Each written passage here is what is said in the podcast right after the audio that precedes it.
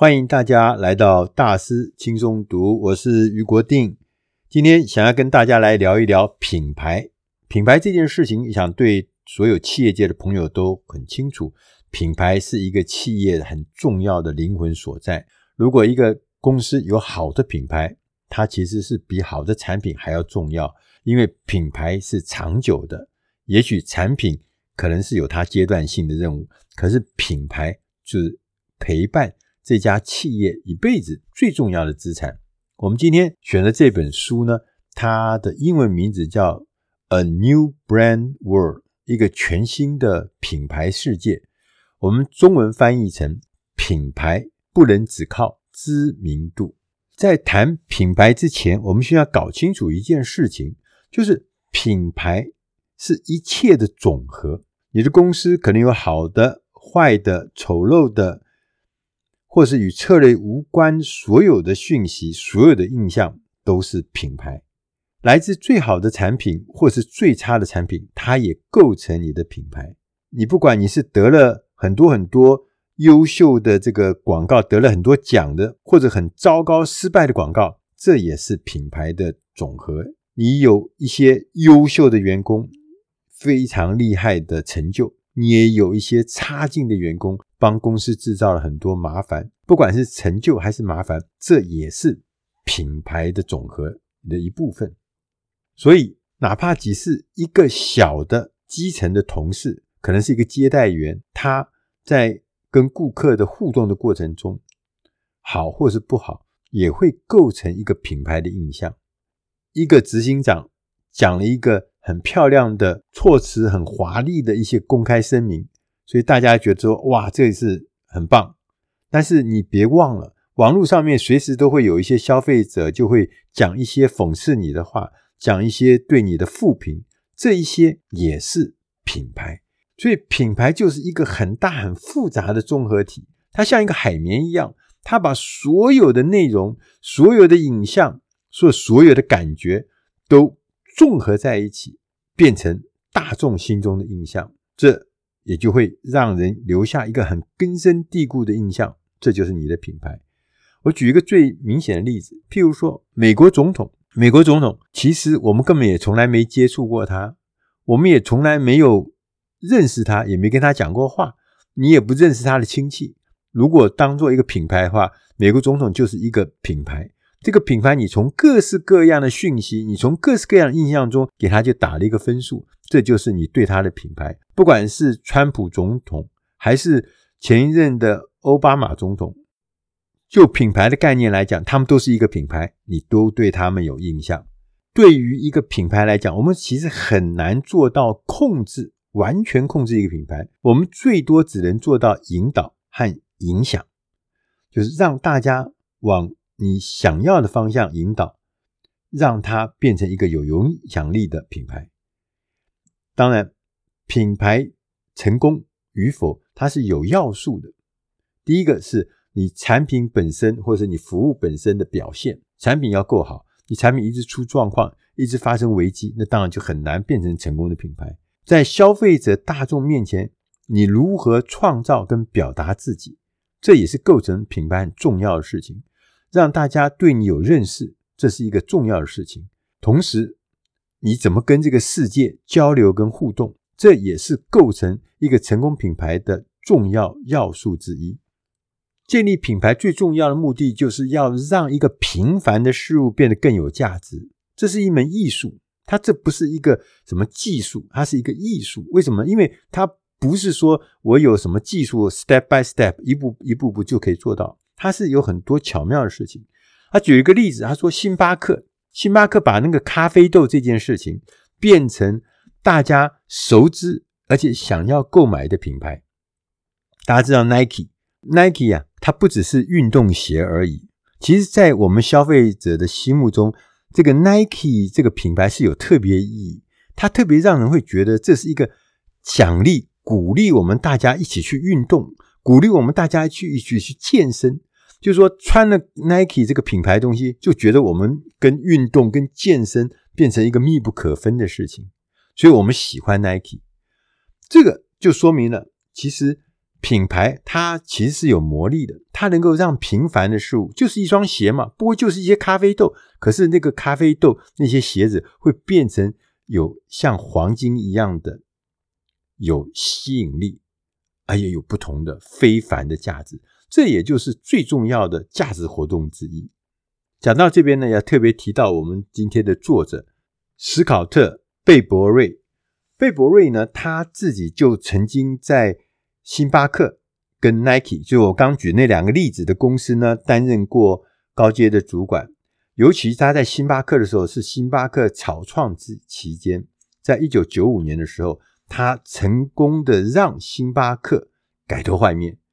他也在 Nike 呢做过七年的高阶主管，所以他是一个有实务经验的专家。他自己也开了一家叫 Brand Streaming 品牌发展顾问公司的执行长。Burberry 呢，根据他多年的行销领域里面的一些经验，包含十几十个成功的或者失败的案例，他归纳说，一个卓越的品牌其实它背后是有一些核心理念的。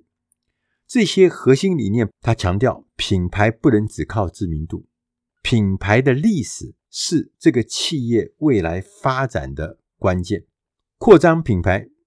不是每一件事情都要做，是要有所为，有所不为，这点很重要。有所不为，同时他也讲，你的核心理念中必须要深切的知道，有深厚的顾客关系才会成就卓越的品牌。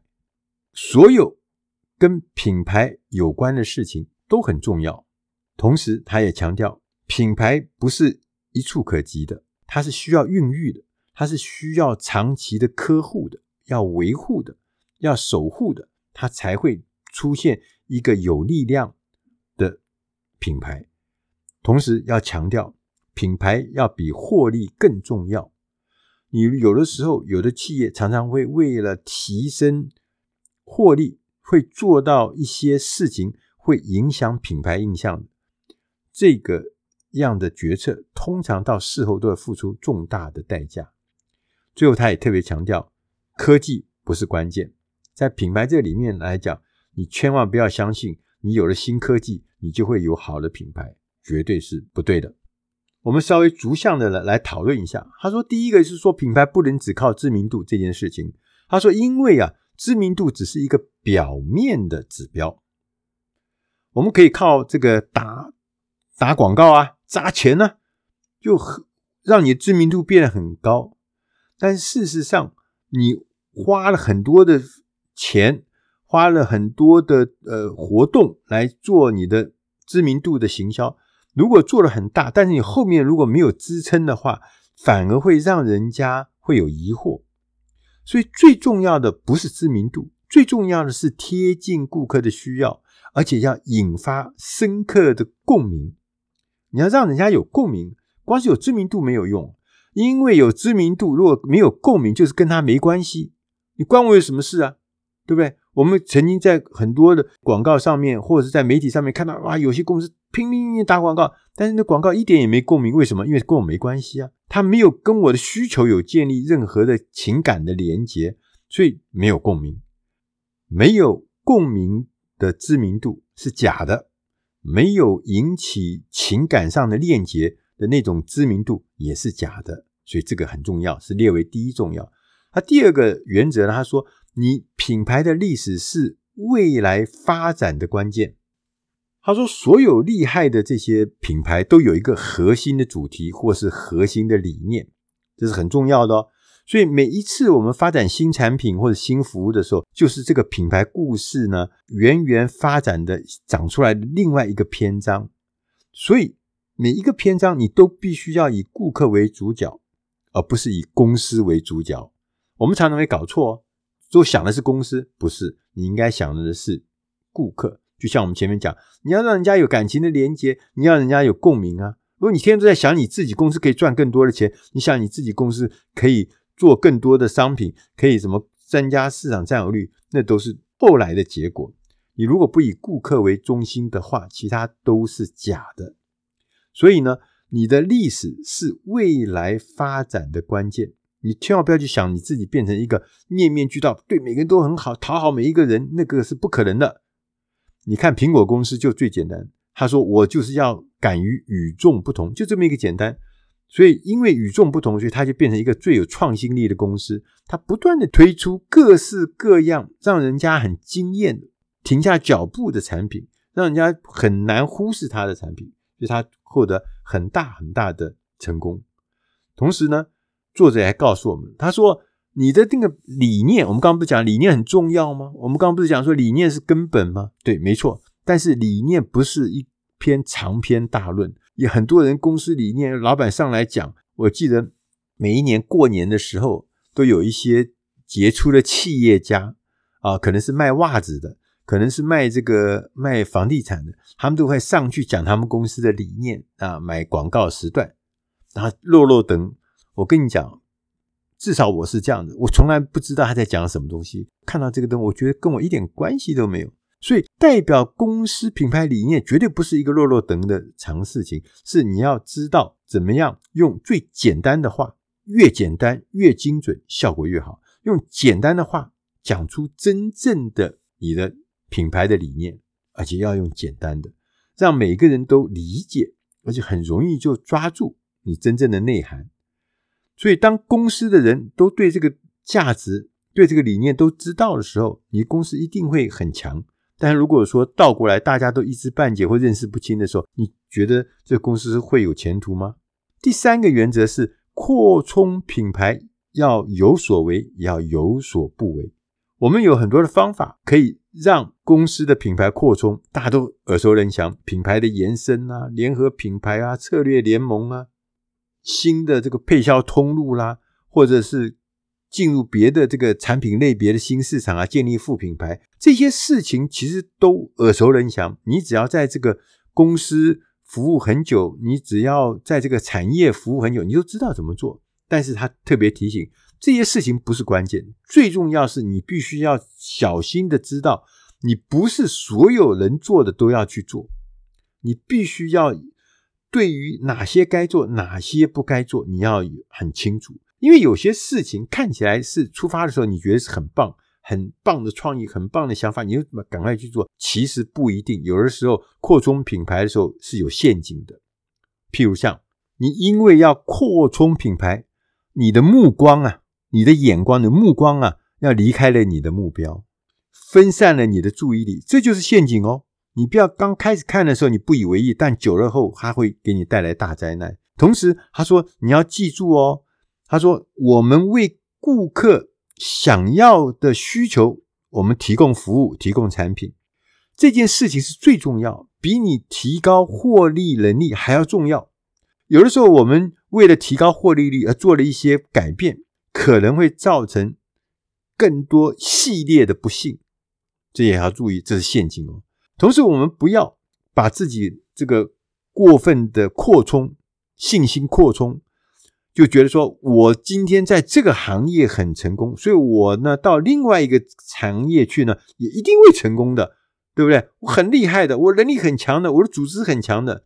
他说，其实你是不是能够跨到另外行业，是否能成功？其实最重要的事情不是你的能力高强，是你要去检视。你跨到任何新的东西去的时候，新的领域去的时候，你只做符合你既有品牌价值的事情，跟你既有品牌价值不符的事情，你就不要碰，因为那可能是一个陷阱。所以，不是每一件事情，每一件包山包海，尤其是成功的企业、成功的领导人，你要特别小心。你不是每一件事情都应该做，有些事情可以做，有些事情你不要做。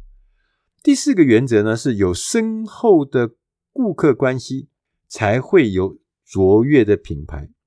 我们常常讲说，我们常会用一些简单的，我们甚至说它是肤浅的行销方法，或是呢，找一些名人、有名的明星，找一些名人来做那个代言。他觉得哇，你看，因为这个推出去以后呢，很多人就会知道我们了。但事实上，你知道吗？尤其是名人的代言，我们常常看过，就是说记得了那个名人，他是忘了产品。我更不知道你干什么的。我还记得 HTC 曾经花了非常非常多的钱，上亿的台币，去请了小罗伯戴尼来做广告。那钢铁人罗伯戴尼他来做，我们从头到尾就搞不清楚他那个代言到底在讲什么东西。最后我对 HTC 那个手机，我一点印象都没有。所以我就在讲说，你的努力，你花了这么多的钱，请了名人来代言，但是这个是不是对你有帮助呢？不一定。所以最重要的事情，其实你不是找名人，也不是做一些那个浅层的、简单的行销。最重要，你时刻都不要忘记，是你要满足顾客的情感需求。我们人类基本的情感，或是深刻的文化力量，这些需求，这个是每一个人都需要的。如果你能建立起满足了他的基本的情感需求，或者是给他有深刻的一些文化的力量，这样子所造出来的这个客户关系，这样子所造成的品牌印象，是任何人都抢不走的，也没有办法复制的，也没有办法伪造的。这就是最重要的事情，就是透过情感，透过文化力量，建立深厚的顾客关系。在这个整本书里面，他举了一个例子，我相信大家可能都有意思，就是。哈雷机车，哈雷机车，对你，我一讲哈雷机车，你就会有些印象，哇，那个车子好炫，好亮。然后其实很多的人买哈雷机车的商品，最重要的事情，除了哈雷机车，是想要加入哈雷车主的俱乐部。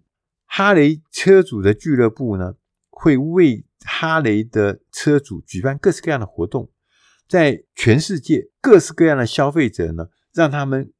透过哈雷这个车主俱乐部做一些感情的链接，所以哈雷的车主透过了刚刚讲的哈雷车主俱乐部，就觉得自己很有归属感啊，感觉自己是属于哈雷俱乐部，哈雷车主是一种认同之外，他觉得得到一种刺激，一种巨大而且重要的东西。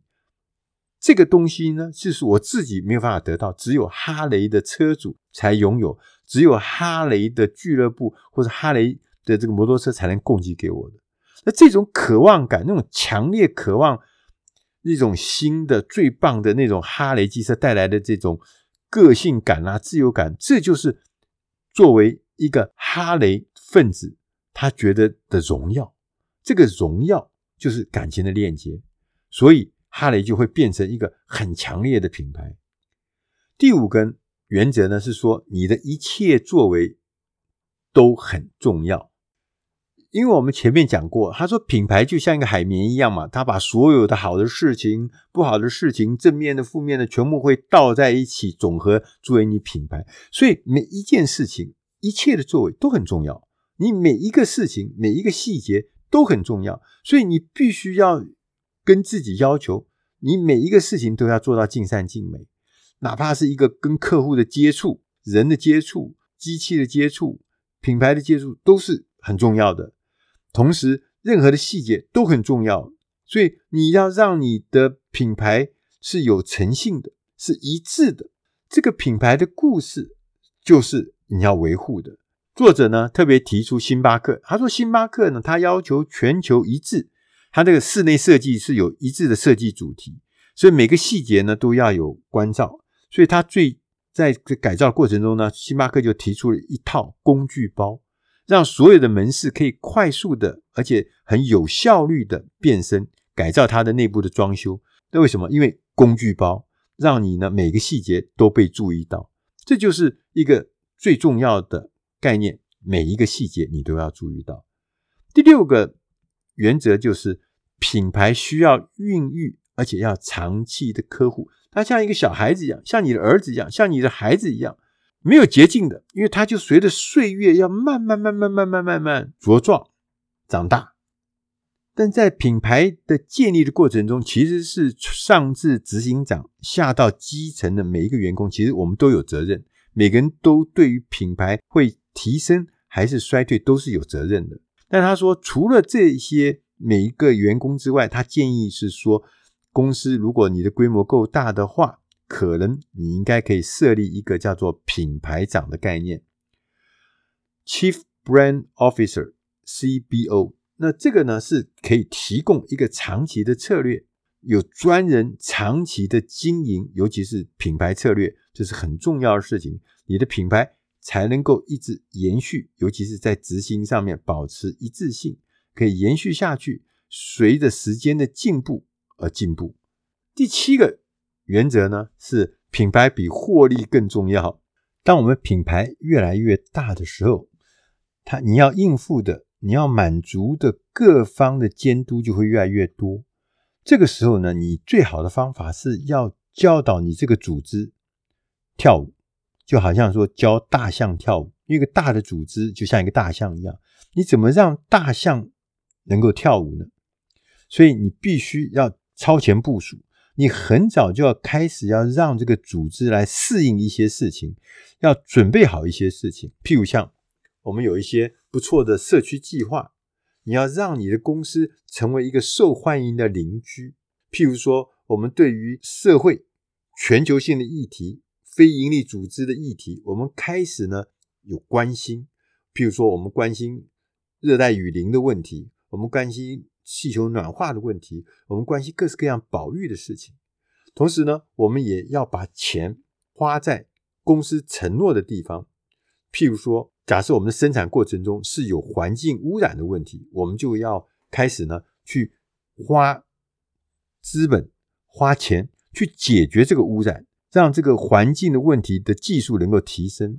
譬如说，我们是一个做这个农业生产的，我们就要开始想说，怎么样可以让我们的生产过程跟永续农业能够结合在一起？这就是我们的承诺，我们要把资金、资本、钱花在这个承诺的地方。在现在网络时代，大家知道，一个言行不一的公司，一个讲一套做一套的公司，像这样子的这个公司是很容易被人家发现，很容易被人家揪出来的。当你被揪出来，做了一些违背你的信念的事情的时候，它所带来的灾难跟以前是完全不一样。它现在带来灾难是致命的灾难。所以呢，另外一边。你也要必须注意，我们在这个行销上面，有的公司说：“哇，我们现在这个进入网络时代，我们要做一点厉害的事情，要酷的事情，要潮的事情，又做了一些出格的事情，在行销上面做得很乖张。”这些都是要小心的，因为你所有的事情是不是跟你的公司的理念、跟公司的价值观是结合的？如果是违反的话，是出格的话。这样子是很危险的事情，所以特别要小心。第八个原则是说，科技啊不是关键。这个事情呢，对我们来讲，事实上大家可能都有感觉，就是当我们在网络时代来的时候，传统产业人对第一个想到的事情就是说：哎呀，那我们可不可以做一些变革？这个变革呢是运用新的科技。那我们从此以后呢，用了新科技以后呢，就快乐幸福了。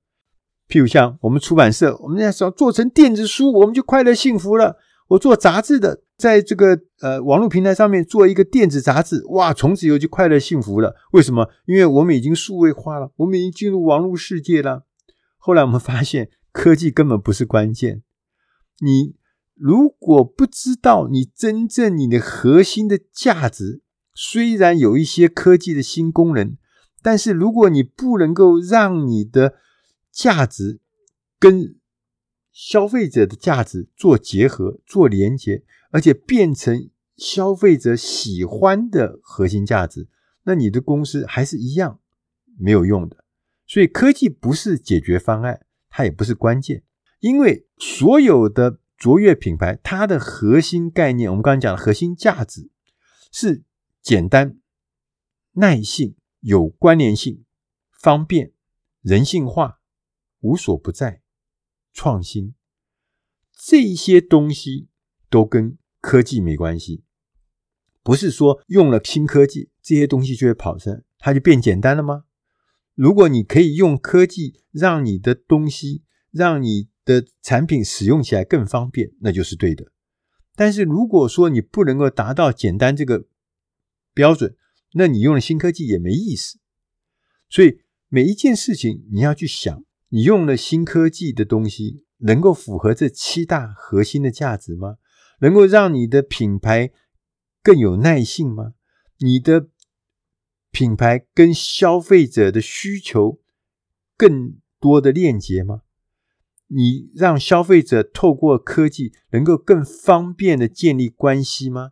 能够更方便的使用到你的服务或者你的产品吗？透过科技的东西，可以让人觉得说人性化的一些温暖、一些人性的这些事情，它可以更感受到你的人性化吗？这些事情，每一件事情，当你去想的时候，你就知道，你虽然是有科技，但是怎么用科技？怎么让你的科技的功能能够更接近你的核心价值？那这就会让科技变成一个帮助你、让你如虎添翼的工具，而不只是一个看起来你以为这个会帮你带来什么幸福快乐，它其实是不会的。所以用错方向，一切都是假的。作者呢，最后他也提醒我们，他说：总的来说。卓越的品牌其实不只是让每一个公司的同事、组织里面的每一位同仁认识到需要做什么事情，更明白的知道如何做这些事情。要让你的公司或者你投资的公司变得更好，我们要大声的说出来，而且要加入变革的行列，一起要让这个公司变得更好。因为在这个世界中，其实竞争者越来越多，消费者的期待也越来越高，而且永无止境。喧嚣、干扰、混乱已经扩大成令人不安的咆哮。但是我们相信啊，在这个不断变化的混乱中，被人看见、被人听见、被人记住，更别说。被人渴望，或是被人尊重，这是一个很大的挑战。它不仅是考验我们，而且还激发我们每一个人都把我们最好的一面呈现出来。而且呢，让我们现在就开始，立即就开始，因为这是一个严峻的大的挑战。以上的内容是出自《大师轻松读》第八百零五期，品牌不能只靠知名度。我是余国定，非常谢谢大家耐心的收听，希望我们的内容对你的工作、对你的生活、对你的事业都能够有一些帮助。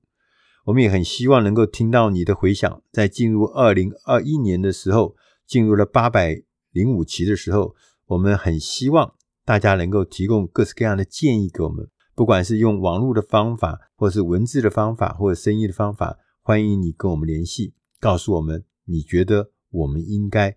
可以做哪些方向的调整，让我们变得更好，符合您的需要。这是我们将近二十年来坚持的事情，就是我们希望透过知识的传播，能满足你在知识上的一些需求。但我知道我们做的不够，我们希望大家一起来。谢谢大家的收听，我们下集再会。